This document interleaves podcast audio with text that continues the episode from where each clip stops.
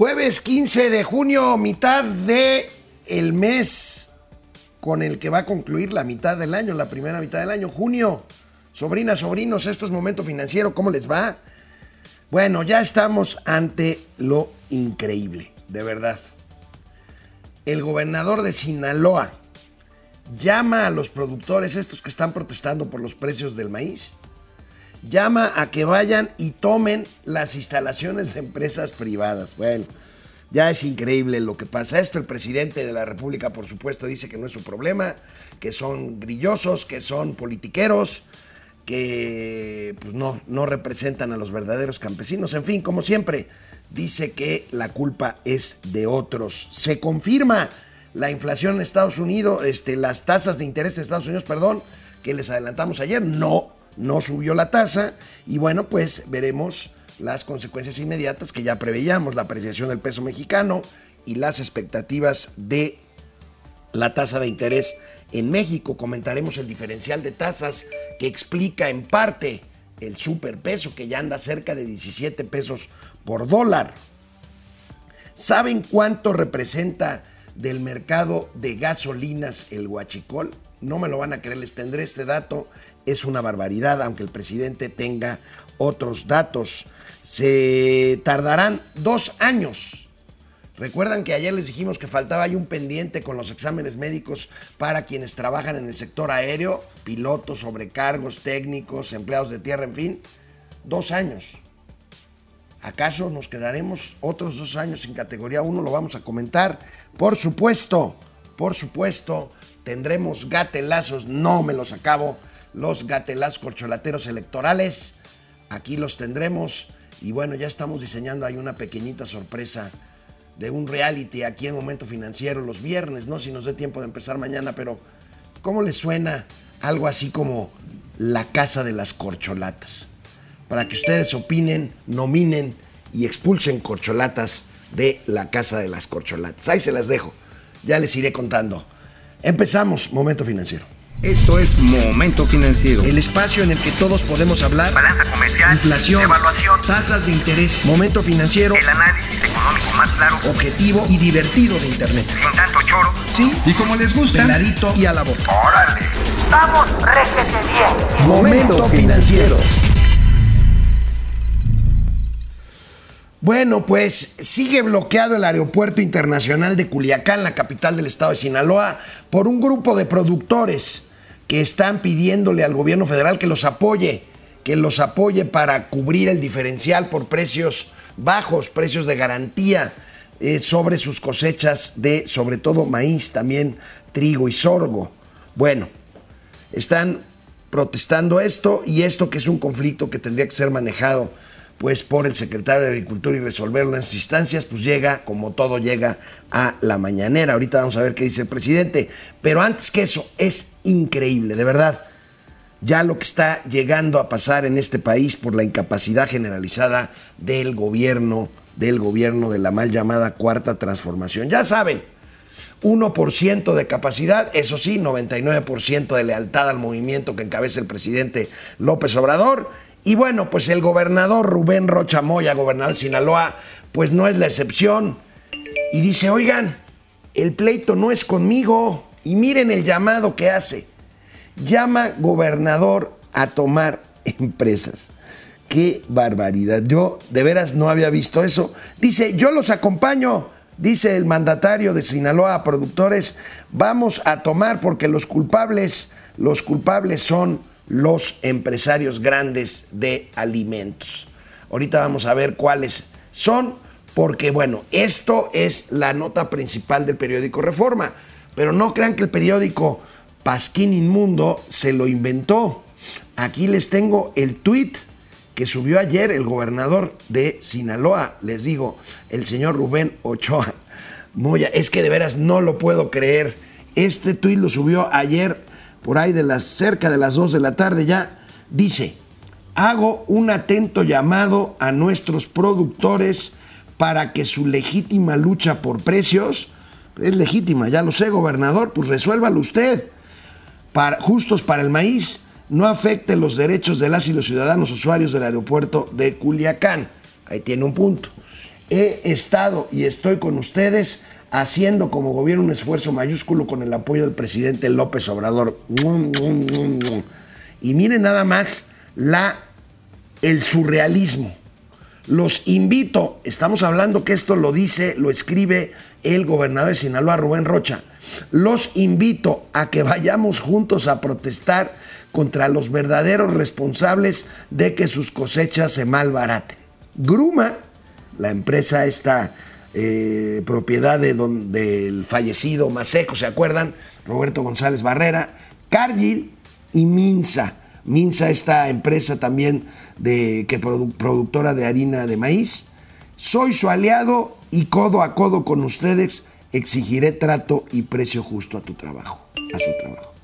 Gobernador, en vez de estar llamando a la sedición, pues ¿por qué no resolver esto antes de propiciar, por ejemplo, un tema de desorden en los precios? Dígale a su jefe, el presidente López Obrador, aunque no debería ser su jefe porque usted es un gobernador constitucional autónomo, pues que entonces, ¿para qué cerró la Financiera Nacional de Desarrollo, la Financiera Rural? Que otorgaba créditos precisamente para que los productores tuvieran una compensación en tiempos como este de precios bajos. ¿Por qué? Pues por lo mismo por lo que cancelaron el Seguro Popular para dar paso al INSABI, ya cancelaron el INSABI, ahora se va al INS Bienestar y el caso es que sigue habiendo un servicio del NABO en cuestiones médicas y escasez de medicinas. Pero bueno, aquí está este asunto que la verdad a mí me pareció verdaderamente increíble. Y el presidente hoy en la mañana, ya sabe, el presidente está en lo suyo, el presidente no asume responsabilidades, el presidente culpa a otros del movimiento de productores, es politiquería y bueno, él no es responsable. Él solo, él solo es el presidente de la República. Además de comprarles el maíz, creo que a 7 mil pesos la tonelada, que es el precio de garantía, nos comprometimos a comprarles un millón quinientas mil toneladas de maíz eh, a ese precio, hasta eh, los que eh, producen en 20 hectáreas y además a todos fertilizantes. Pero hay unos pues muy este, potentes que tienen miles de hectáreas, incluso que rentan parcelas. Son empresarios pues, eh, de altos vuelos. Y ellos son, y políticos, políticos no, politiqueros. Entonces toman el, aeropuerto de Culiacán, por cierto, no muchos, porque la mayoría de la gente pues, se da cuenta de que estamos ayudando a los productores y a la gente más necesitada. Y lo que queremos es este, buscar la autosuficiencia alimentaria, eso se sabe. Y son como 200. Eh, Entonces cierran el aeropuerto, pues este, hasta que no tengan un aumento en el precio de garantía y que sea para todos, no vamos a ceder, aunque tengan el aeropuerto, y también para su tranquilidad, no vamos a usar.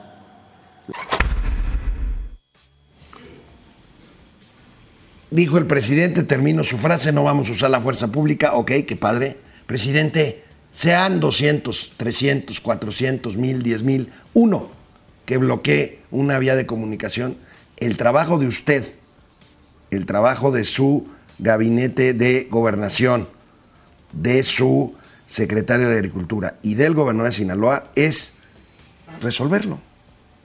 Para eso son gobierno. Para eso querían llegar al poder otra vez. Para que a cada problema dicen, no, no, no, no, no, no, no, es que esos están en contra. Hoy en la Junta Editorial les comentaba, les decía justamente, es que el presidente no negocia, el presidente impone. Y el presidente puede fácilmente apoyar a los productores siempre y cuando le juren lealtad política eterna y votos. De otra forma, son conspiracionistas, son machuchones, son conservadores, están en mi contra y que se joda el aeropuerto, que se jodan los viajeros, que se joda el comercio de Sinaloa, que se joda el sistema alimentario mexicano. Esas dos millones o millón y medio de toneladas que compraron a través de Segalmex, que es un desorden Segalmex, pues no sirven para ordenar el mercado, que es de muchísimas más toneladas.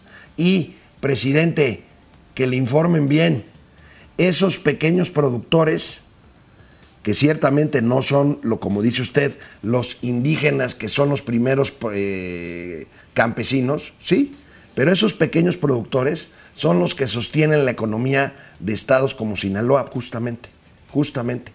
Esos pequeños productores son quienes sostienen la mitad del país, de la mitad para arriba, que afortunadamente yo no sé qué haríamos sin ellos, porque de ahí para abajo, y perdonen, no estoy hablando de minimizar son condiciones históricas, estructurales que hay que atender y que el presidente, por cierto, ha tratado de atender sin lugar a dudas, pues es lo que sostiene al país. Esos, esos pequeños productores que ahora resulta que, pues como no están jodidos, pues entonces no hay que ayudarlos.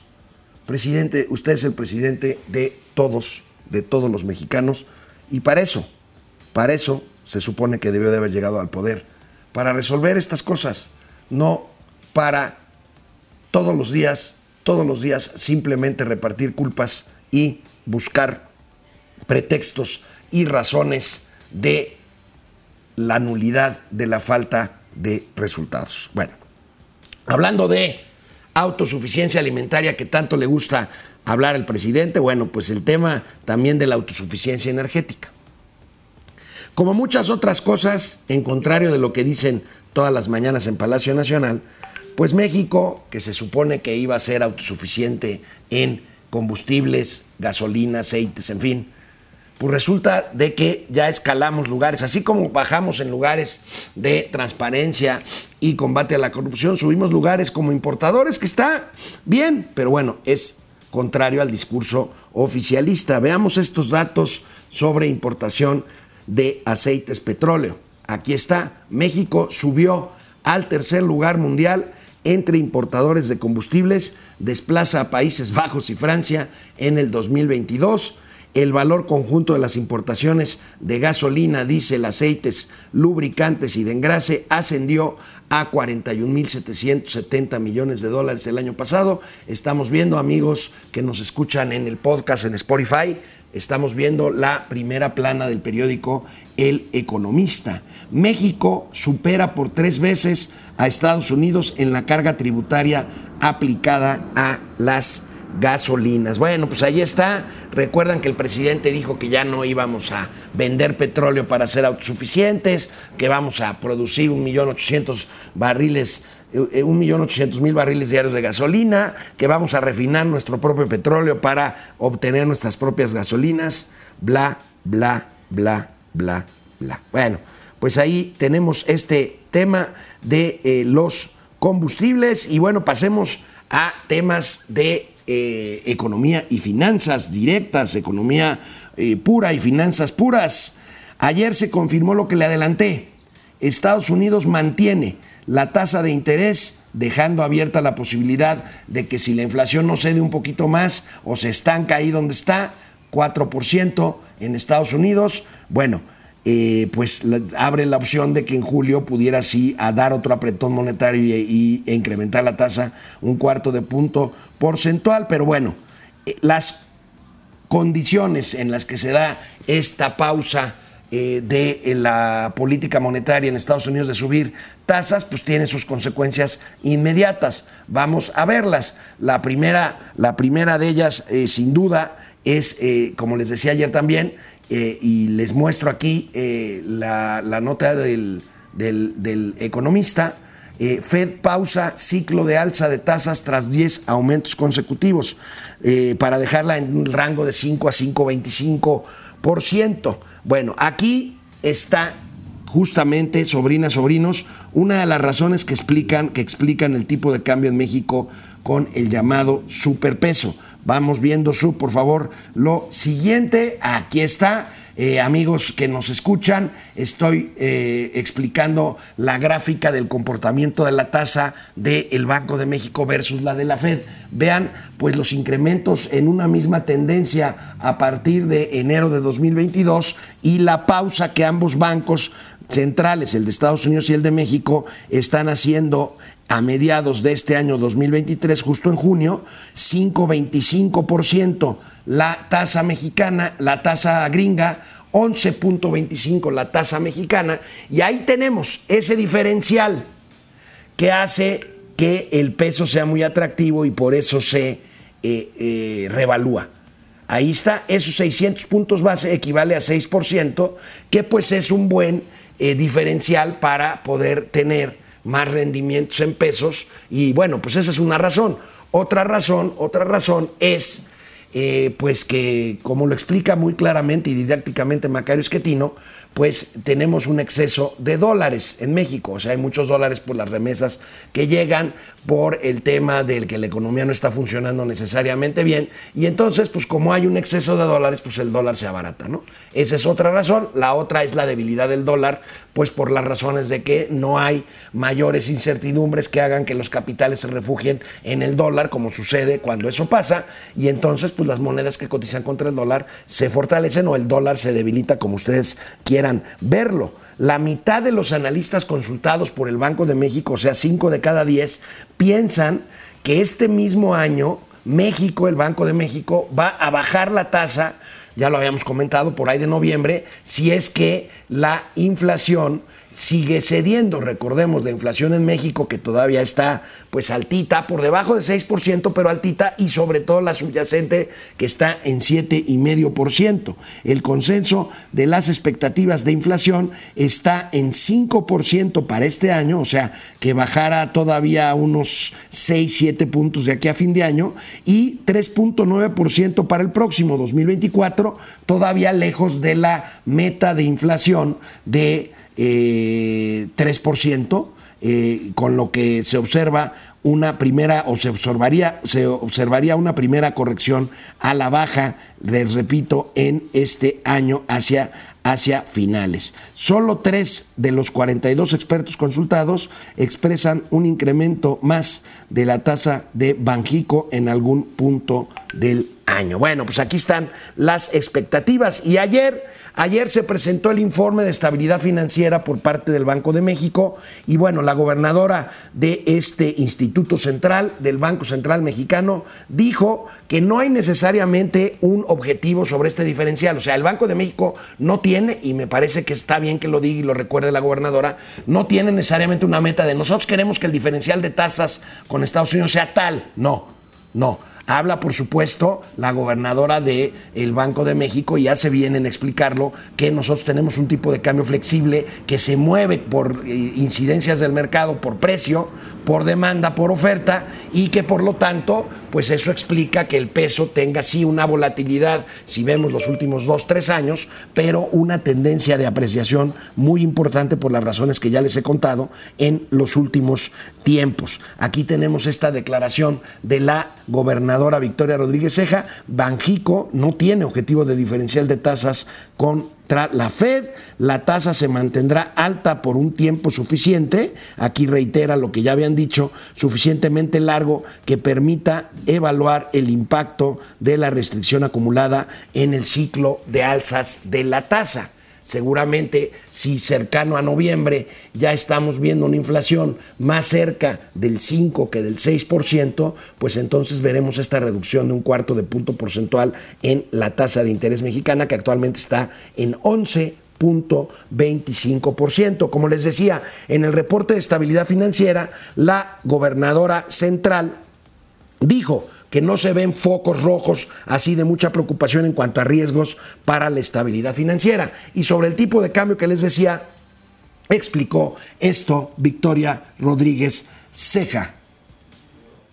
A ese respecto, pues déjame el tipo de cambio y los flujos eh, de capital.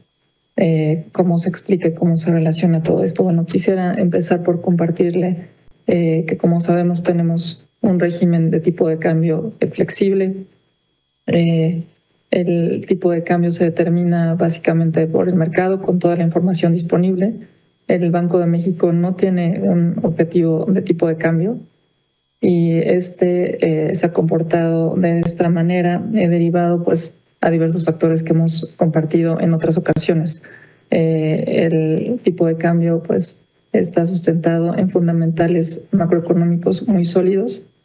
Entre ellos, pues compartiría solamente algunos, eh, la política eh, fiscal y monetaria que se han llevado a cabo de manera responsable, el nivel de remesas, las cuentas externas sostenibles, los niveles de deuda PIB estables, eh, el sistema eh, financiero mexicano, como hemos podido ver, eh, con niveles de capital y liquidez muy sólidos. Entonces, son todos estos elementos los que han llevado o que los que sustentan los niveles de tipo de cambio y pues insistiría en que no tenemos un nivel objetivo eh, para, para el tipo de cambio. Nuestro mercado eh, cambiario eh, opera de manera muy ordenada y el Banco de México pues seguirá vigilando justamente el funcionamiento sin tener un nivel de tipo de cambio en mente. En realidad observamos que históricamente y la, Comisión de Cambios en algunos momentos solamente extremos, donde el mercado eh, del tipo de cambio eh, ha tenido problemas en su operación, eh, donde ha tenido alguna decisión para intervenir, pero son situaciones realmente extremas que no estamos viendo en nuestro mercado. La operación ha sido, como señalaba, muy ordenada, con mucha liquidez, eh, y descubrimiento de precios por parte de todos los participantes. Es lo que le podría eh, compartir. Bueno, pues ahí está la gobernadora del Banco de México. Recordemos, la política monetaria es responsabilidad del Banco de México, que es precisamente pues, eh, pues el tema que tiene que ver con el costo del dinero, el funcionamiento correcto de los mercados, el combate a la inflación el, precio del dinero pues son las tasas de interés y la política fiscal que ahí, bueno, la gobernadora es extremadamente cuidadosa, dice que la política fiscal, que esa le corresponde a la Secretaría de Hacienda, pues es cuidadosa, pero aquí nosotros tenemos, ya lo hemos dicho, nuestras dudas, porque la política fiscal, pues no es otra cosa sino los ingresos públicos y el gasto público. Y aquí ya hemos visto que ya por ahí andan boqueando las finanzas nacionales con el tema de un déficit de arriba de 3,5, 4%, que quiere decir que es lo que no alcanzan a cubrirse las necesidades de gasto con los ingresos y bueno, pues una disminución en las fuentes de ingresos tributarios y no tributarios para el gobierno, para el gobierno federal. Y bueno, pues aquí vamos con muchísimos datos que tenemos el día de hoy. Uf, uf, no me lo van a creer empresarios de la ONEXPO, este organismo de gasolineros, empresarios que distribuyen y venden gasolina por todo el país, denuncian qué porcentaje del mercado de venta de gasolinas en el país corresponden al huachicol, o sea, a combustible robado. No me lo van a creer. 30%. Estamos hablando que una tercera parte del mercado de venta de gasolinas es ilegal. Es una locura. Aquí la nota, 30% de la gasolina vendida es guachicol, acusan empresarios, les decía del anexo, de la ONEXPO, perdón, 60 millones de litros al día asciende el mercado legal de combustibles en el país, estima la ONEXO, la OMEXO, perdón. Mercado ilegal, dije legal, perdón, mercado ilegal, el huachicol. 60 millones de litros al día asciende el mercado ilegal de combustibles. Hay en México 13 mil, en números redondos, gasolinerías operando. Para el final del sexenio esperan crezca a 15 mil estaciones de servicio. Bueno, vaya, vaya dato que nos dan, pero el presidente de la República, como siempre, tiene otros datos. Donde incluso este, tenían los ductos hasta en este, encima de, de líneas eléctricas. Estamos todos los días viendo esto, todos los días, y no, no vamos a, a detenernos. Hemos eh, avanzado bastante, hay una reducción del robo de Huachicol, incluido el gas, de más del 90%. Pero tenemos que continuar con esto. Y eh, estamos buscando que eh, se aplique la reforma que se aprobó de considerar delito grave del robo de combustible, porque no se está aplicando, los jueces no están considerando delito grave el robo de combustible y por eso salen. O eh, con las mismas eh, trampas de siempre, que no están bien integrados los expedientes, que no se demostró eh, de manera precisa el delito, cualquier cosa, cualquier pretexto. Vamos a tratar este tema. Eh, Pues sí, cualquier pretexto. Aquí la culpa los jueces. Y yo les digo, sobrinas, sobrinos, ¿y de qué diantre sirve declarar un delito grave si de todos modos se va a seguir cometiendo? Y nada más para muestra un botón. ¿Recuerdan que el presidente hizo delito grave el usar recursos públicos para campañas electorales? ¿Recuerdan que ya es delito grave eh, violar la ley electoral para hacer precampañas fuera de tiempo? ¿De qué sirve? Las corcholatas lo están haciendo desde hace meses, por no decir años, todo el tiempo, y lo harán de aquí a cinco meses más que se elija, que el presidente elija, elija quién será su abanderado para continuar con su obra de cuarta transformación. Ah, ah, qué presidente, ah, qué presidente tenemos. Ahí lo tienen. Muy chistoso, ¿no se les hace chistoso? Oiga, presidente, en su gobierno hay 60 mil muertos, es el mayor sexenio. No, no, no, nosotros nos reunimos todos los días a las 6 de la mañana con el Gabinete de Seguridad. Oiga, presidente, este, oiga, presidente, el 30% del mercado de gasolina es guachicol. No, nosotros eso lo atendemos todos los días, pero la culpa es de los jueces. Es muy chistoso. Bueno, es, es dramático, es terrible. Bueno, vamos a un corte a la mitad del programa Momento Financiero. Leo sus comentarios. Muchísimas gracias, sobrinas, sobrinos. Vuelvo, aquí estoy. Muchas gracias por conectarse y sobre todo por seguirnos y este comentarnos. Juan Ramón no presente. Gracias, Juan Ramón. Araceli Soria, like. Gracias. Betty Lira, buenos días al Noroña y Marcelo de las Finanzas. Bueno, oigan, ahora que lo dicen, Mauricio se parece a Noroña, ¿eh? Ahora, no me vayan a salir con que me parezco a Marcelo. Quizá estoy igual de gordo que él, pero no, no creo que me parezca. Pero bueno, hay, hay cada que ustedes díganos lo que quieran. Betty Lira, gracias. Héctor Mancera, buenos días. Vicente García, Irma Anza, Ángel Fernando Román, buenos días a Claudia y Durazno de las Finanzas. Alejandro Méndez Tocayo, saludos a Querétaro. Alejandro Castro, otro Tocayo, saludos a la apreciable audiencia. Eh, y estimados tíos de las finanzas, así como su grupo de colaboradores, gracias. Yo les paso su recado. Los, nos están oyendo Jaime Beltrán desde Aguascalientes, José Manuel González Sainz. Hola, hola. Juan Manzanero, Roberto Jiménez desde Ameca, René Franco, jefe Franco, gracias. Terrible que el señor Buitre se quede en la Ciudad de México. Jefe, te quedé mal, te dije que no iba a ser buitres.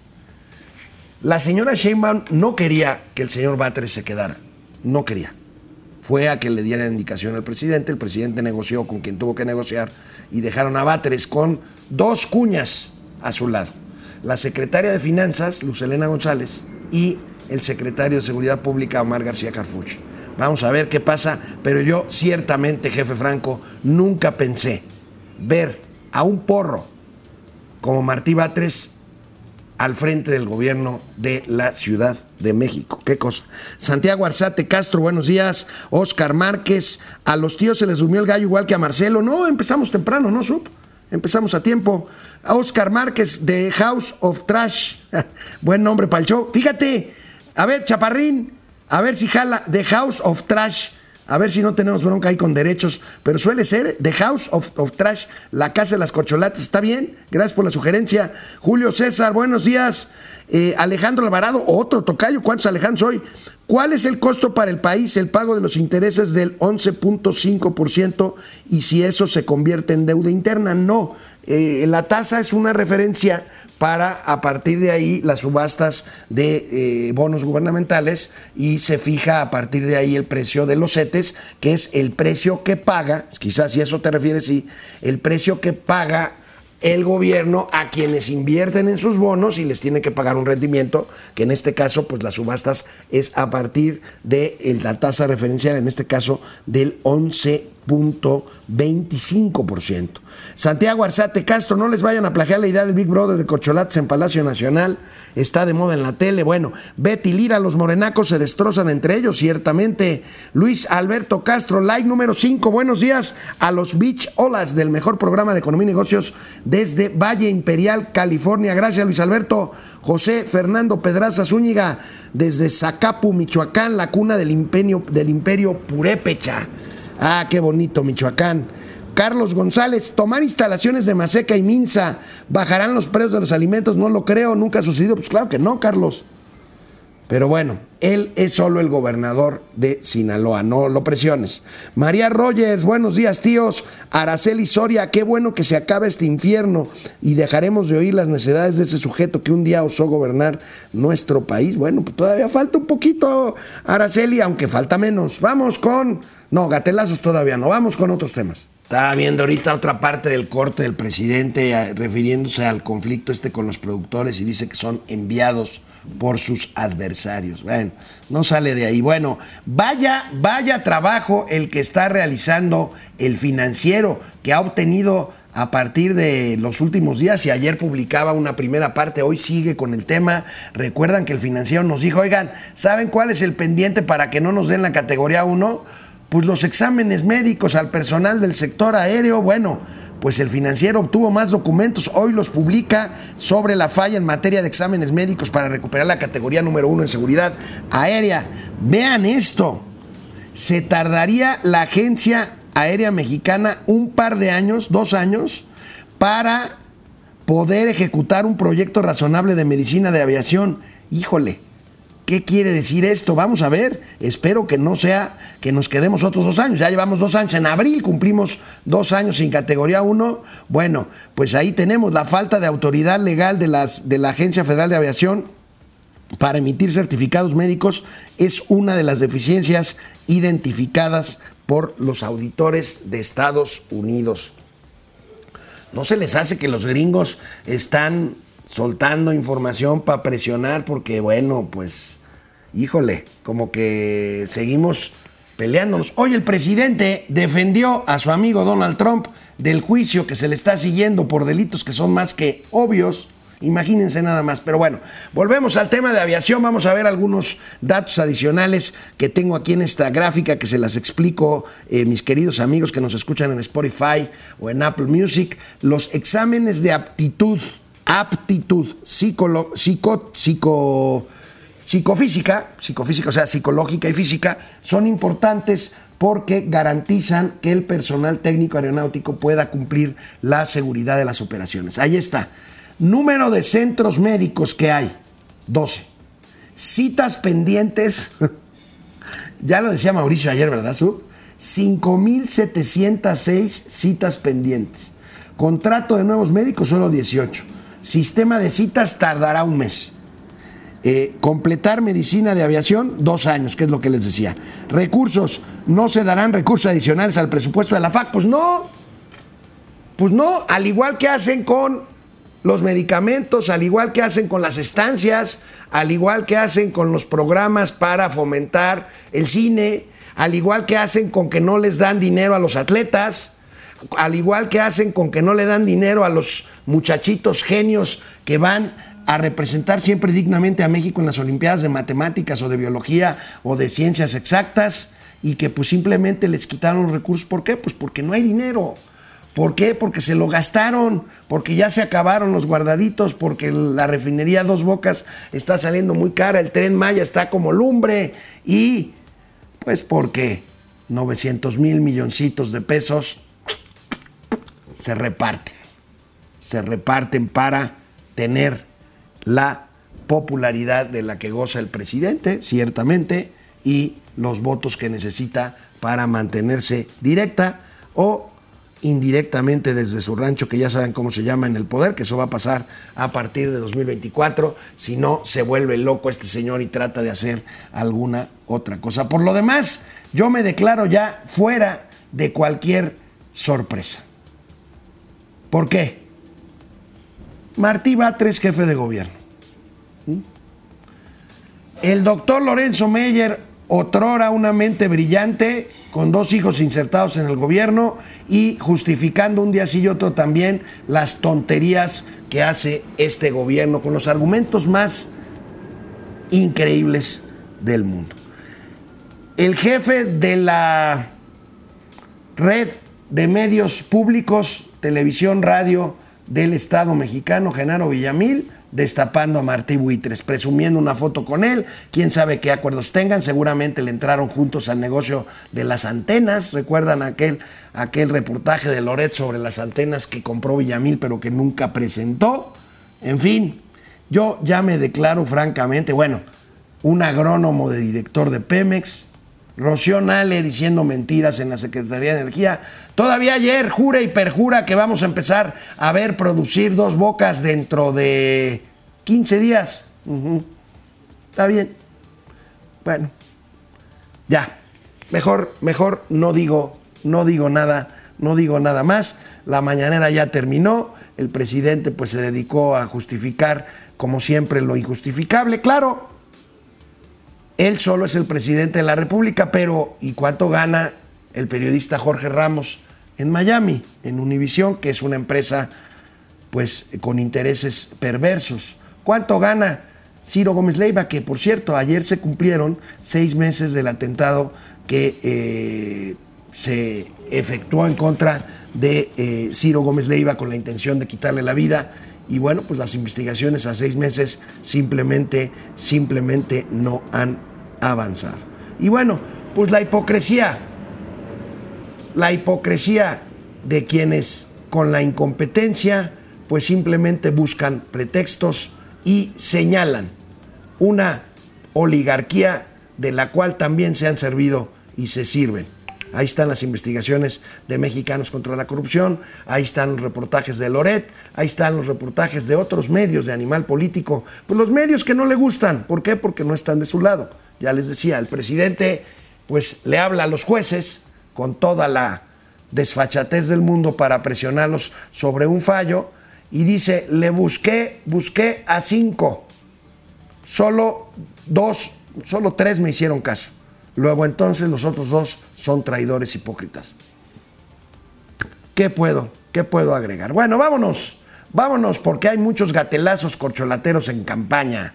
Vamos primero a leer sus comentarios y regreso con mucho gusto con usted. Bueno, pues eh, vamos con gatelazos. Ya toca, ¿verdad, Sub? ¿Saben qué? Ando. Ah, no, estamos en comentarios. Perdón, eso me pasó la otra vez. No estoy, no estoy durmiendo bien, sobrinas, sobrinos. A ver si me recomiendan algún remedio natural que no, que no cause adicción para dormir mejor. Luis Alberto Castro, lo único que ha producido dos bocas es corrupción e ineptitud. Javier Salinas, si no hay medicina de aviación, ¿quién garantiza que los pilotos no vuelen intoxicados? Hand Orange Covering Ice Face Blue White Ice. ¿Está bien? Genaro Eric dice, el buitres, si mi leche es poca, al chico le toca. Bueno, Genaro, no se queda tengas, pero a nuestros sobrinos y sobrinos más jóvenes resulta que cuando Martí Batres era líder del PRD en la capital hace ya muchos años, empezaron a regalar leche, una leche que le dijeron que le pusieron de marca leche Betty. Bueno, pues resulta que hicieron unos estudios de laboratorio y esta leche contenía, esta leche que estaban distribuyendo a familias pobres en la Ciudad de México, contenía heces fecales, caca pues, para decirlo, para decirlo con todas sus letras. Por eso el comentario del buen Genaro Eric. Carlos González, esos exámenes no los pasan los aviadores. bueno, Luis, buenos días a todos. Por cierto, hoy es cumpleaños de Luis Villa. Saludos, Luisito. Genaro Eric, medicina de aviación. Me suena que ya se le ve el avión al del Palacio.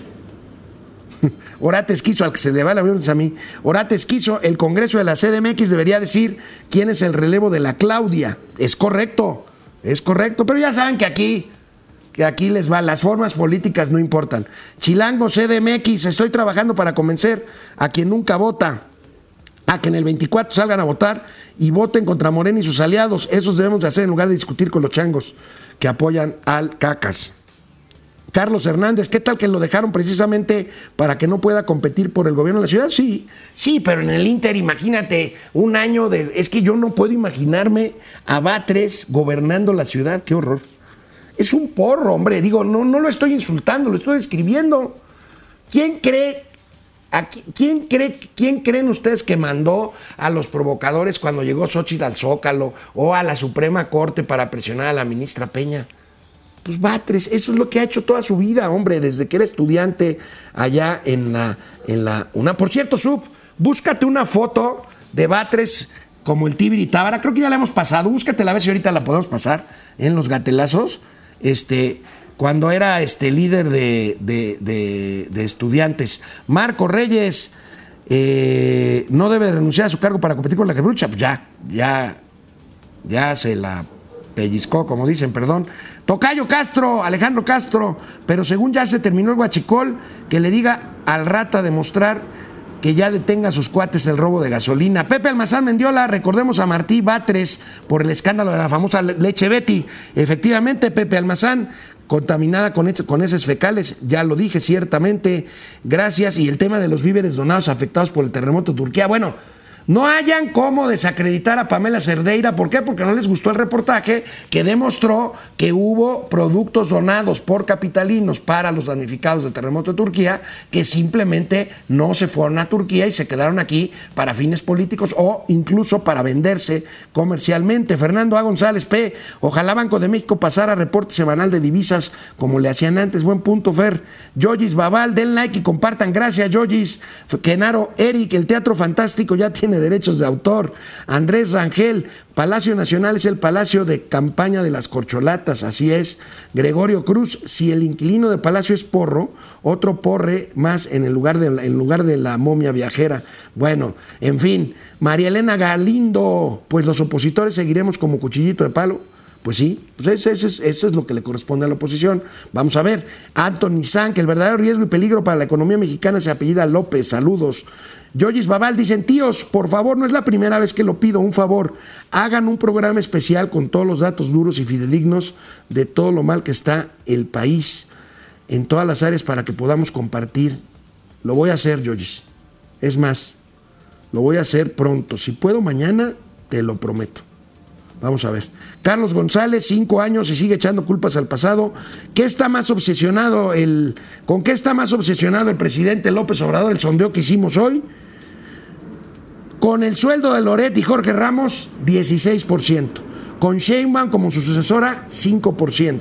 Con mentir todas las mañanas, 17%. Con todas las anteriores, 63%. Vamos a gatelazos. Perdón, sobrinas, sobrinos, me tardé un poquito, nos tardamos un poquito porque estábamos consiguiendo la foto que les prometí de Martí Batres. Aquí el próximo jefe de gobierno. Claro, hoy ya está muy peladito, con trajes finos. Este, lo llegamos a ver en smoking con su esposa en una fiesta de, de la luz del mundo. Miren, ahí está, qué maravilla. Ahí lo tenemos en el recuadro rosa, el señor Martí Batres Guadarrama, nuevo jefe de gobierno, cuando era joven y era lo que sigue siendo. Un porro. Y no lo digo peyorativamente. Un hombre que se dedica a agitación, agitación de personas, de grupos, con fines, con fines políticos de pues, su línea de pensamiento, que es de izquierda, está bien. Un socialista champañero, le gusta beber bien, le gusta comer bien. En fin, gatelazos, vámonos con gatelazos. Eh, siguen, siguen, siguen, siguen, siguen el tema de las corcholatas, pero también el tema de pues los desvaríos del presidente. Fíjense, sigue con sus gatelazos presidenciales. Fíjense, ayer le hicieron una pregunta sobre los muertos en su gobierno. Y bueno, pues sí, sí reconoce que hay muchos, pero se va por otro lado, miren. Otro señor que es el que gana más, Jorge Ramos, que dice que, y es cierto, que en el tiempo que llevamos nosotros el gobierno han habido más homicidios, sí, porque pues estaba muy alto el número de homicidios cuando llegamos y lo hemos ido bajando. Sin embargo, todavía nos falta. Y si ya le estoy contestando a Jorge Ramos, ojalá y él me conteste dos cosas. ¿Cuánto gana? ¿Y para quién trabaja? Ya sé que es Univisión, ¿cómo se llama? Sí, sí, no, pero ¿para quién trabaja? En realidad. No, el de todos los sexenios. El presidente dice que como los, los homicidios estaban hasta arriba cuando él recibió el gobierno, pues entonces tienen que seguir matando la misma cantidad de personas. Él prometió que iba a pacificar el país desde el día uno de su gobierno y bueno, pues ahí están los gatelazos presidenciales. Bueno, pues ya que seguimos con gatelazos corcholateros en campaña y bueno, pues todo el mundo hace sus TikToks. Aquí, el TikTok con el que se despide del Senado Ricardo Monreal Ávila, una de las corcholatas. Adiós, Lu. Gatito. Gatito tiene que irse. Y es mi amiga de limpieza, es una mujer muy honesta, muy modesta, y es mi amiga, y es de los que voy a extrañar ahora que me vaya. Gran trabajadora, muy amiga mía. Dios te ayude. Igualmente, te deseo lo mejor y que de veras Dios nos ayude. Vas Nos a ver, ayude. vamos a seguirnos viendo. ¿Vale? prometido. Vale. Gracias. Muchas mamacita. gracias. Los políticos, los políticos y sus TikToks, claro, Marcelo, Marcelo no se puede quedar atrás. Aquí Marcelo, el carnal. Lunes 12, pues este es mi último día aquí. ¡No!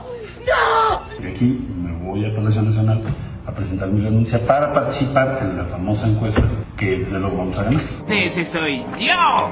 Bob Esponja, pantalones valiente. Todo lo levanté, ahorita voy a lo último, último. He hecho un cuadro de José María Velasco, está intacto. Que luego ya ven que se llevan cosas. Ya nos exhibiste. Todo está conforme lo recibí. ¿Qué voy a extrañar más? La vista. Mijo, algún día todo esto será suyo. Y bueno, ya estamos listos. Adiós, vaquero. Gracias. Ya me voy a Palacio. Bueno, pues la política suele ser cursi. Lo- estos TikToks son un éxito, me dicen los chavos que les gustan los TikToks. Bueno, pues bueno. Y Monreal también lanza su Monriluche de oro. su Monriluche de oro. Ahora sí que perdónenme, pero quema mucho el sol. Venga. ¿Quién se lo dio? Me lo dio una gente ahorita. A ver, voltelo, para acá, para acá. ¿Y qué? ¿Ya, ya los va, este, los va, ya los va a producir? Todos los medios de comunicación. Adiós, adiós. Es el Monriluch de oro. Gracias. También acá, senador. Este sí estuvo mam- mamucón. Bueno, vaya video el que circuló ayer. ¿Recuerdan ustedes que fue increpada la jefa de gobierno por simpatizantes de sus rivales llegando el domingo al Congreso Nacional, al Consejo Nacional de Morena? Bueno, pues estaba furiosa la jefa de gobierno. Vean cómo le enca- encaró al presidente del, Consejo Político Nacional de Morena, que también es el gobernador de Sonora, Alfonso Durazo. Vean cómo lo increpó llegando al Congreso después de pasar por esta vergüenza para ella, que le gritaban piso parejo, piso parejo, piso parejo. Miren, se enojó.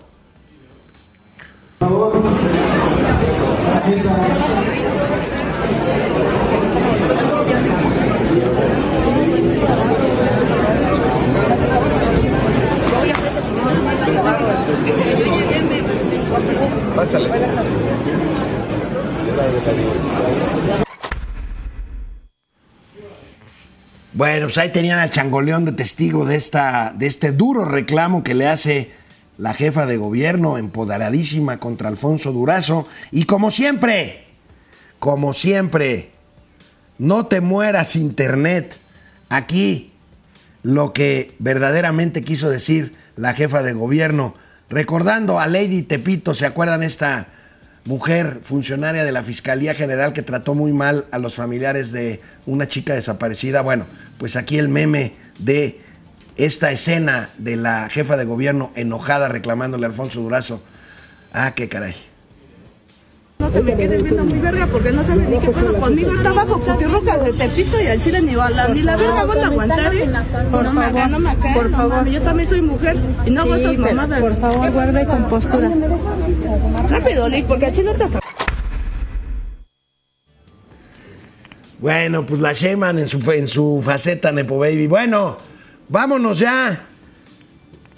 Ya se acabaron los gatelazos. Hay muchos. Lo que pasa es que pues hay que elegirlos. Ese, ese del peluchín, ahora sí que el peluchín de Monreal estuvo medio mamuco. Pero bueno, mañana, mañana tendremos más, más gatelazos seguramente que vayan surgiendo en las próximas horas. Y por lo pronto, les deseo un muy feliz y caluroso porque está verdaderamente sofocante el calor. Dicen que hoy se va a romper récord de temperatura alta en la Ciudad de México, un récord histórico. Vamos a ver si es cierto. No recuerdo, no recuerdo cuánto sería, pero seguramente será arriba de 33, 34, quizás hasta 35 grados centígrados la temperatura. Nos estamos cocinando, así que tomen mucha agua, refresquense, no se expongan directamente al sol. No saquen a sus mascotas a eh, pasear hasta que se oculte un poquito el sol, pues porque pobrecitos peluditos y lomitos eh, con el piso hirviendo, con el pavimento hirviendo. Bueno, ya me voy porque ya parezco viejito dando consejos. Nos vemos mañana. Momento financiero.